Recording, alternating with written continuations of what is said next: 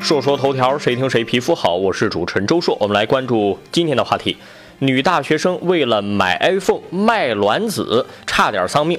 最近，在浙大附属第一医院妇科的医生接诊了一名女大学生，她的肚子大如孕妇，并伴有呼吸困难。医生几经询问得知，这名女大学生为了买新款的 iPhone 手机，去做了卖卵子的手术。经抢救，医生从她的腹中抽出了五百毫升腹水。目前，该女大学生已经花费了几万元的治疗费，身体正在逐渐康复。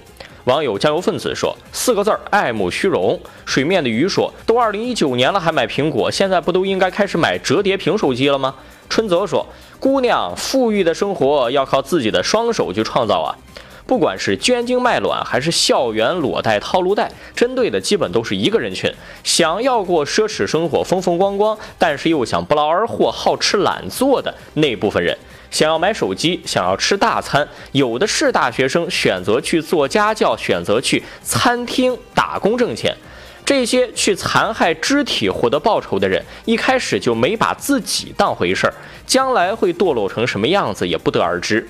很多国外的高中生日常打工似乎成了惯例，想要零花钱就是自己打工去挣，更别说人家的大学生了。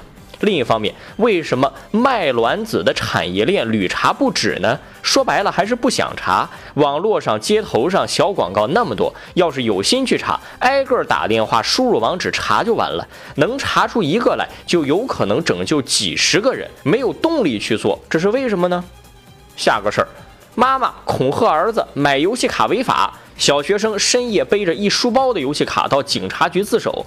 三月九号，在安徽铜陵，有一个十一岁的男孩背着一书包的游戏卡片到派出所说要自首。民警赶紧了解情况，原来啊，这个男孩爱玩卡片游戏，拿零用钱买了五百张游戏卡，被发现了。母亲就跟这个男孩说，买卡片是违法的，让他到派出所自首。小孩真信了。网友哥莫说：“这会儿孩子以后啊，可以放心的玩了，知道警察不管。”一瞬间说：“我觉得这种教育方式破坏了法律在孩子心中的地位，因为这一次打牌犯过法，这是所谓的家长给他灌输的法，但是没受什么处罚，那他可能心里就会觉得不怕再犯其他的法了呀。这事儿一点也不好笑。我认为这种教育方式非常不对，但是着眼点跟刚才网友说的有点不一样。”啊，之前就有人说不要用警察吓唬孩子，比如说孩子不听话，很多人就说了，你再不听话，警察就来抓你了呀。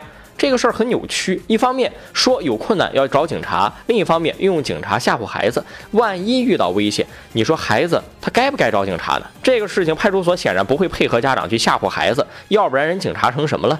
所以说这个事情最后反而会让孩子产生对警察、对法律的虚无感、无力感、无助感。